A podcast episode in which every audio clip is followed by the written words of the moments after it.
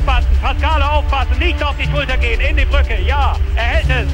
Das darf doch nicht wahr sein. Ringercast, der wöchentliche Podcast mit Malte Asmus in Zusammenarbeit mit dem Deutschen Ringerbund auf meinsportpodcast.de.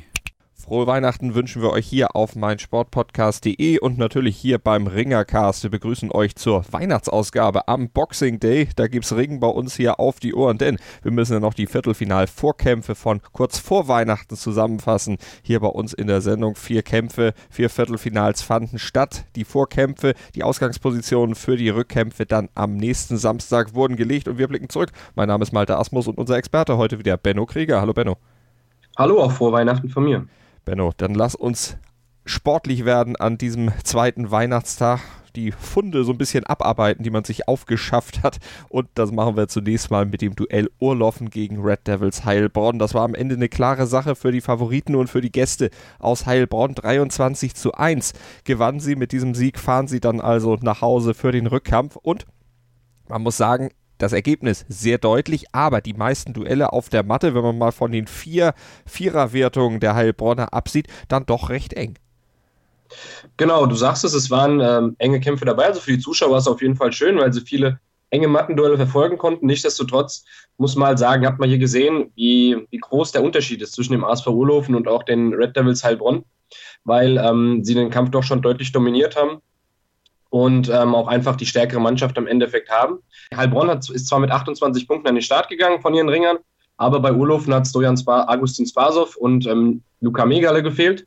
Das wären jetzt zwei Sportler gewesen, die da vielleicht gegen ein 4-0 doch, denke ich mal, ganz gut entgegenwirken hätten können. Denn ihre Vertreter, äh, Patrick Köhli und Joshua Knosp, die haben beide mit 4 0 verloren, haben eben zu den vier Kämpfern da gezählt, die du schon angesprochen hast auf Urlaufener Seite. Und da muss man auch noch dazu sagen, dass sie ähm, Van Clovelle Meyer, den ich in der vorherigen Woche schon angesprochen hatte, der eine sehr gute Saison gerungen hat, hochgestellt haben in die 75-Kilo-Klasse, weil sie sich gegen Frank Stäbler nichts ausgerechnet haben. Und sie haben gedacht, wenn sie dann Svilen Kostadinov gegen Christian Fetzer stellen, in 71 Kilogramm griechisch-römisch, können sie da einen Sieg mehr einfahren. Dieser Plan ist leider nicht aufgegangen, weil Kostadinov dann auch noch gegen Fetzer verloren hat. Genau, und zu diesem Kampf, zu diesem Duell Kostadinov gegen Fetzer, da haben wir einen O-Ton von den Red Devils Heilbronn. Da können wir mal reinhören. Da sagt nämlich Christian Fetzer was zum Kampf und insgesamt zum Geschehen auf der Matte. Ja, also war mal wieder kämpferisch äh, endlich von mir eine starke Leistung gegen einen äh, sehr starken bulgarischen Nationalmannschaftsathleten, der auch European Games mit alles kämpft. Bin sehr zufrieden. Ähm, mal wieder in der angestandenen Gewichtsklasse 71 griechisch-römisch und ähm, ja, jetzt kann der Weg in die Playoffs weitergehen. Ich denke, das Ergebnis trübt, trübt etwas über den Kampfverlauf hinweg. Wenn man gesehen hat, wenn man 23-1 liest, denken sich die Leute, oh, das ist ja, lohnt sich ja gar nicht mehr zum zweiten Kampf zu gehen. Aber ich denke mal, wenn man die Kämpfe gesehen hat, 80 Prozent der Kämpfe waren richtig geile Kämpfe, richtig knappe Kämpfe. Und es lohnt sich auf jeden Fall, dass die Römerhalle wieder voll wird im Rückkampf. Wie ist das eigentlich so eine volle Halle? Weil alle gegen dich schreien, 600, 700 Leute. Äh, kriegst du das mit? Oder? Also ich muss ehrlich sagen, nach fünf Minuten, wo ich dann 2-1 geführt habe, wo ich die Wertung gemacht habe, wollte ich den Kampf schon so, sage ich mal, auf gut Deutsch zu Ende laufen lassen. Habe dann aber die ganzen Zuschauer gehört, äh, wie die ihren Athleten anfeuern. Das war ja höhenmäßig. Und das hat mich selber dann auch gepusht und habe gedacht, nee, bevor ich noch eine Verwarnung kriege oder irgendwas, äh, einfach zu Ende kämpfen. Und das hat mich eher gepusht, wie das mich runterzieht. Und bei all den Stimmen, die gegen dich sind, eine Stimme ist immer ganz laut, kommen die von deinem Dad, hast du den raus? Ich muss ganz ehrlich sagen, sobald der Kampf abgepfiffen ist, höre ich auch in die Richtung, wo mein Vater sitzt und habe das heute gut gehört, was er mir dann gerade nach fünf Minuten noch äh, für, für, Tipps reingeschrien hat und habe das dann eigentlich auch befolgt. Ja, es gibt immer so ein, zwei Stimmen, auf die man hören will und die hört man dann auch. Okay, und Prognose ist wahrscheinlich einfach für nächste Woche. Äh, Halbfinale müsste safe sein. Definitiv ist Halbfinale jetzt safe und Pflicht. Ähm, weil so eine Mannschaft werden wir nicht auf die Matte schicken, damit wir da noch was anbrennen lassen. Wir dürfen uns nur äh, nicht irgendwie einen Ausstellungslapsus erlauben, was normal nicht vorkommt und dann äh, ist die Sache in trockenen Tüchern. Ja, Ben, du hast es gehört, Aufstellungslapsus darf nicht sein, damit das Unternehmen Halbfinale nicht noch ja, in Gefahr gerät. Gehst du auch von aus, eigentlich eine gemahte Wiese, wie der Bayer sagt. Sie wirklich schon sehr, sehr, ähm, sehr, sehr falsch aufstellen, dass sie da das nicht mehr schaffen sollten. Ich meine, wenn wir uns allein die Deutschen anschauen mit Frank Stäbler, mit Pascal Eisele, auch mit ähm, Stefan Kehrer, mit Oleg Mozart, den man da noch runterziehen kann, mit ähm, Christian Fetzer selber, mit Dustin Schärf, da ist man da schon sehr, sehr gut aufgestellt. Und wenn die Deutschen allein ihre Hausaufgaben machen im Rückkampf, dann sollte das für den für die Red Devils Heilbronn auch kein Problem werden, da weiterzukommen. Frank Stäbler musste diesmal ja auch nicht einen Rückstand drehen. Da war es eine klare Sache gegen Wannmeier. Eben dieses 4 zu 0, dieses 15 zu 0 technische Überlegenheit auf der Matte. Also diesmal keine Comeback-Qualitäten beim Dreifach-Weltmeister gefragt. Mal gucken, wie es dann im nächsten Kampf, also im Rückkampf, beziehungsweise dann im Halbfinale wird. Und wir gucken aufs zweite Viertelfinale, über das wir sprechen. Halberg Moos empfing Mainz 88 und die Mainzer, die fahren am Ende mit einem 14 zu 7 Sieg im Gepäck nach Hause. Auch das äh, auf der Matte durchaus sehr viele enge Kämpfe dabei, aber zwei Athleten auf Mainzer Seite stachen raus, Ahmed Peker und Abdul Kadir Özmen, die haben nämlich die Viererwertung geholt.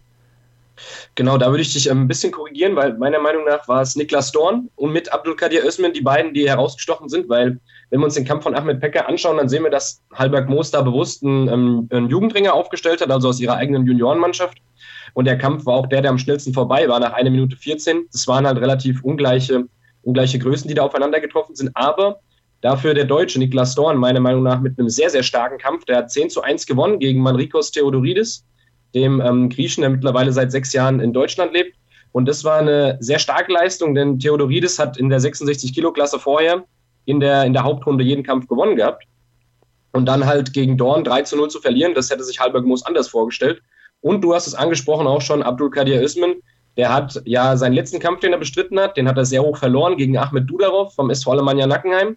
Und da war man sich dann so ein bisschen unsicher. Für die Playoffs kann man ihn wirklich gebrauchen. Ist er so stark als Ausländer, dass er ähm, die Mannschaft stark verstärken kann. Und das hat er getan. Er hat nämlich bis zum Schlussgong gekämpft, wurde da auch stark gelobt von Trainer David Bicinaschwili nach dem Kampf, weil er eben nicht aufgehört hat, die Punkte zu holen und hat dann am Ende sogar noch vier Punkte eingefahren gegen Ergün Aydin, was eine sehr, sehr starke Leistung war. Und der hat dann auch dafür gesorgt, dass der Kampf am Ende sozusagen ein bisschen höher ausgefallen ist für den ASV Mainz, als man das vielleicht am Anfang gedacht hatte.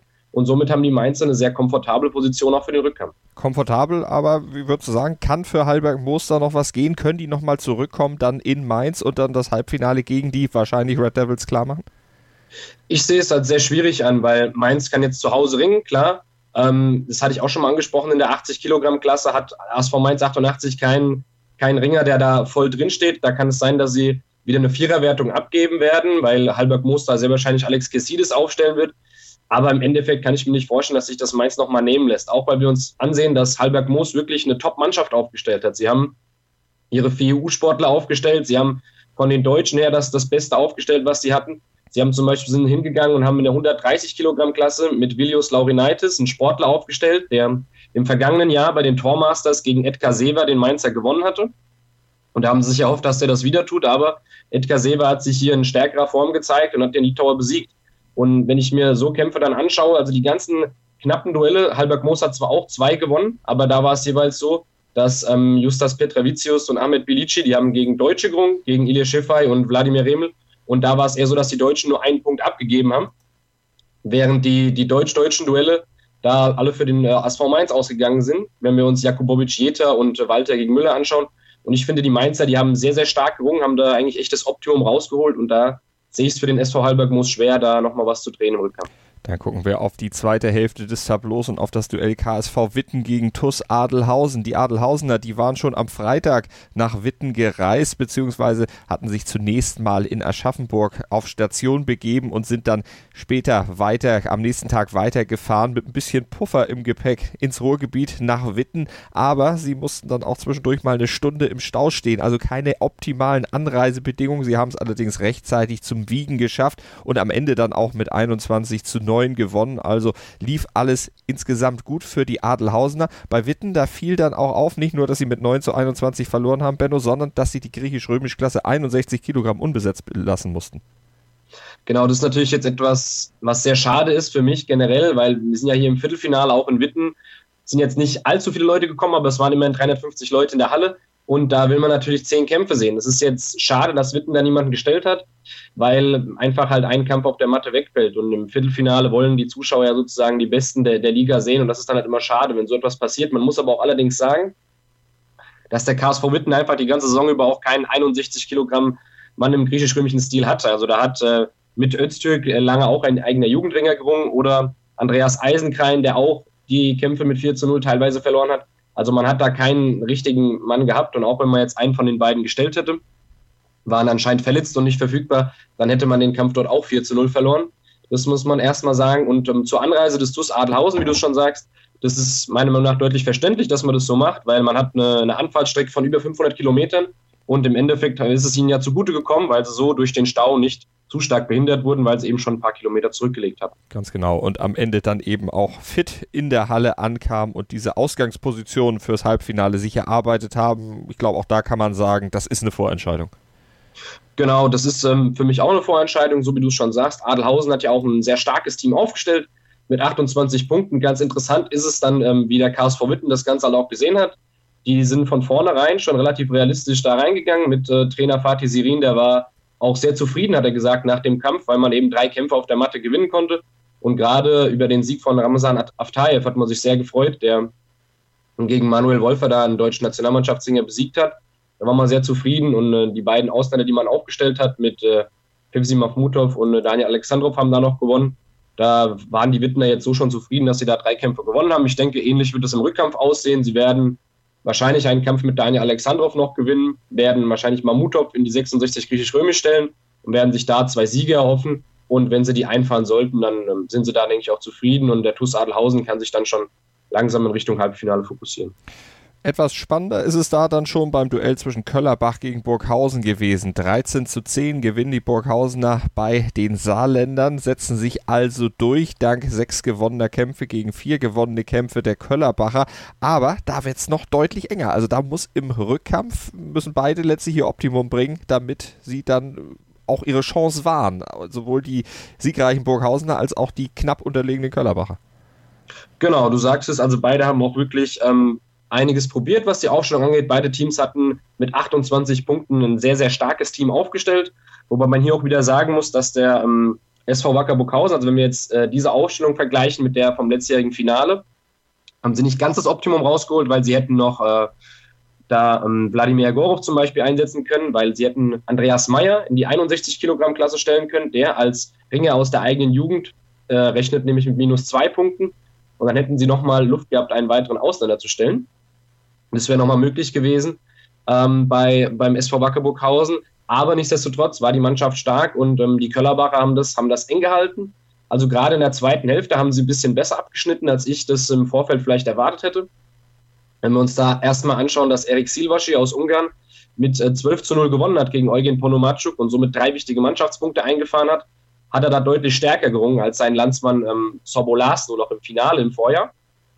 Und ähm, dann in der 75 Kilogramm Klasse, in den letzten beiden Kämpfen, haben es die Köllerbacher wirklich sehr eng gehalten. Also André Schücker, der ist wirklich ein Phänomen mit seinen 38 Jahren, hat er gegen den deutlich jüngeren und international erfolgreicheren Magomed Murat Gaziev den Kampf sehr eng gehalten und hat nur mit 1 zu 0 verloren. Und dann hat man ja im letzten Kampf, das war wirklich der spannendste Kampf gewesen, der, der Showdown zwischen Marc Antonio von Tuginger, da ging es drunter und drüber gegen Michael Wiedmeier. Der hat zwischenzeitlich der Köllerbacher mit 8 zu 1 geführt und äh, das war halt interessant, weil wenn er den Kampf mit äh, 8 zu 1 oder vielleicht dann sogar 10 zu 1 gewonnen hätte, wäre Köllerbach am Ende der Sieger gewesen. Nur war es leider so gewesen, dass äh, Marc-Antonio von Tuginger am Ende ein bisschen äh, konditionell Probleme hatte, weil Michael Wiedmeier auch ein Ringer ist, der im Stand sehr, sehr viel arbeitet und da seine Gegner sehr fordert. Und da wäre sogar fast noch auf die Schultern geflogen. Da gab es äh, auch einige Burghauser sind da auf die Matte gerannt und haben einen Schultersieg gefordert. Nach circa äh, vier, fünf Minuten war das, wo Marc-Antonio Fortunginger 8-1 geführt hat. Dann ein Wurf von Michael Wiedmeier. Der fliegt fast auf die Schultern und dann, also ich sag's mal so, einige Kampfrichter, die pfeifen so Situationen schon mal ab. Der Kampfrichter hat sich entschieden, das nicht abzupfeifen, weil es jetzt nicht klar erkennbar war, ob auf den Schultern liegt oder nicht. Mhm. Kann man schon so machen, wie das da gepfiffen wurde, aber Fakt ist, dass die Situation relativ schnell abgepfiffen wurde, weil sobald der, der Kopf von Marc-Antonio von Tuginger ein bisschen außerhalb von der Matte war, hat der Kampfrichter sofort abgepfiffen. Und danach sind eben die Schultern von Marc-Antonio von Tuginger nach unten gegangen. Und da haben die Burghauser natürlich den Pfiff überhört auch und haben da eben noch den Schultersieg gefordert. Da ging es nochmal turbulent zur Sache im letzten Kampf. Das kann man verstehen. Natürlich in so einer Situation alles etwas aufgeladen und die Hoffnung natürlich auf Punkte relativ groß. Aber jetzt, du hast es ja schon angedeutet, hast ja schon über die Aufstellung ein bisschen was gesagt für den Rückkampf. Aber Köllerbach wenn du es prozentual einschätzen würdest, wie würdest du sagen, ist die Chancenverteilung jetzt für den Rückkampf? Ich würde sagen, sagen wir mal so 30, 70. Also 70 Prozent für Burghausen, 30 Prozent für den KSV Köllerbach. Einfach deswegen, weil ähm, wenn man sich das Ganze anschaut, also wenn die Köllerbacher mit vier EU-Sportlern in den, in den Rückkampf gehen wollen, dann sieht das so aus. Das ist eben ein Problem im Köllerbacher Kader in dieser Saison, dass sie, wenn sie ihre EU-Sportler einsetzen, dann haben sie da ständig Leute mit sieben oder acht Punkten und im Rückkampf wären es eben vier Sportler mit acht Punkten. wenn man eben vier achtpunktige Sportler einsetzen will, dann braucht man sehr, sehr viele Sportler aus der eigenen Jugend. Und das heißt eben, dass sie unten in den unteren Gewichtsklassen dann wahrscheinlich auf Nico Antonio Zaccone und auf Steven Ecker verzichten müssen. Und das wären halt zwei Sportler, die da die Kämpfe ein bisschen enger gestalten können. Und dadurch sehe ich der Burghausen schon eigentlich klar im Vorteil, weil wir auch bedenken müssen, dass ähm, Burghausen auch noch einige Leute in der Hinterhand hat, wie zum Beispiel Kakaba Kubeshti oder auf Ramsin Assis. Hier können sie ja im Rückkampf auch noch zurückgreifen.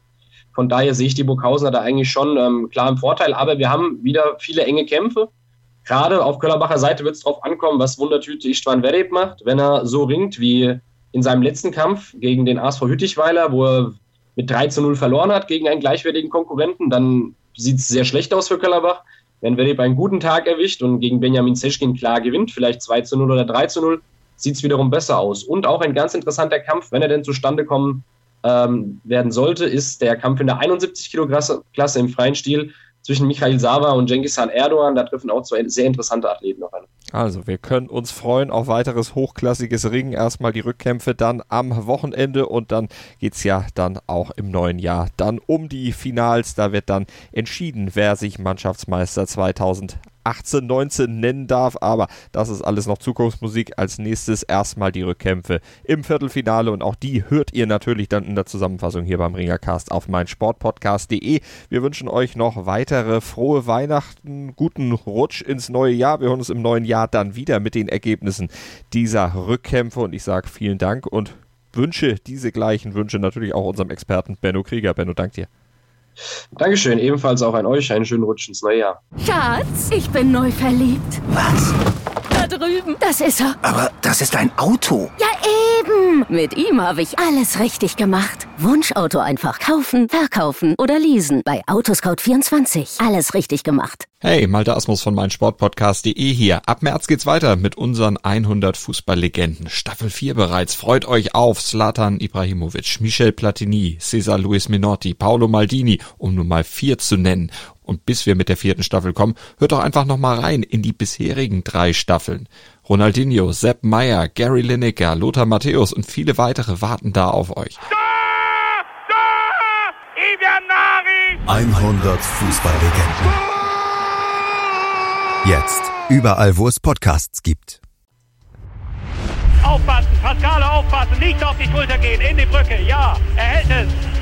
Das darf doch nicht wahr sein. Ringercast, der wöchentliche Podcast mit Malte Asmus in Zusammenarbeit mit dem Deutschen Ringerbund auf meinsportpodcast.de. Wir klingen nicht nur gut, wenn wir direkt am Spielfeldrand stehen. Die Adler Mannheim bleiben der Tabellenführer in der deutschen Eishockeyliga. Oder direkt von der Schanze berichten. Wir haben einen spannenden ersten Durchgang gesehen. Bei den Springern Kamil Stoch führt vor Zielen Barthold. Wir sehen dabei auch noch gut aus. Borgia Sauerland ist offizieller Ausstatter von meinsportpodcast.de. Borgia Sauerland. Berufsbekleidung, Arbeitsschutz und mehr auf borgia-sauerland.de. Schatz, ich bin neu verliebt. Was? Da drüben. Das ist er. Aber das ist ein Auto. Ja, eben. Mit ihm habe ich alles richtig gemacht. Wunschauto einfach kaufen, verkaufen oder leasen. Bei Autoscout24. Alles richtig gemacht.